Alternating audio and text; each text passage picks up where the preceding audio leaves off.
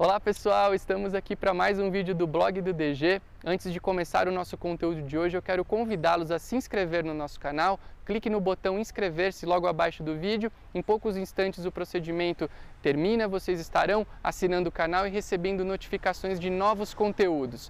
E, além disso, me ajudam na difusão do direito notarial e registral.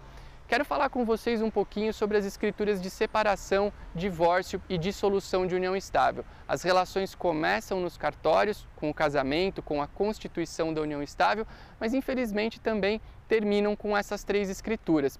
A Lei 11441 de 2007 inicialmente previu as escrituras de separação e divórcio, com requisitos previstos na lei. Posteriormente, o artigo 733 do Código de Processo Civil equiparou a separação e ao divórcio a dissolução de união estável. Não que antes do Código de Processo Civil não pudesse ser feita a dissolução de união estável em cartório, sempre pôde, mas grande, o grande mérito do 733 foi nivelar a, a, dissolução da união estável, a separação e o divórcio. Muito se discutia se os requisitos da dissolução seriam os mesmos da separação e do divórcio, e hoje essa discussão acabou. Mas afinal de contas, quais são esses requisitos? Os requisitos são, primeiro, que as partes, os divorciandos, sejam capazes e concordes. É óbvio, isso é um pressuposto para boa parte dos atos notariais. Segundo requisito muito importante também, que não existam filhos incapazes, vejam que não estou falando menores, e também que não exista a figura do nascituro. E essa previsão do nascituro pelo, pelo Código de Processo Civil foi muito legal. Por quê?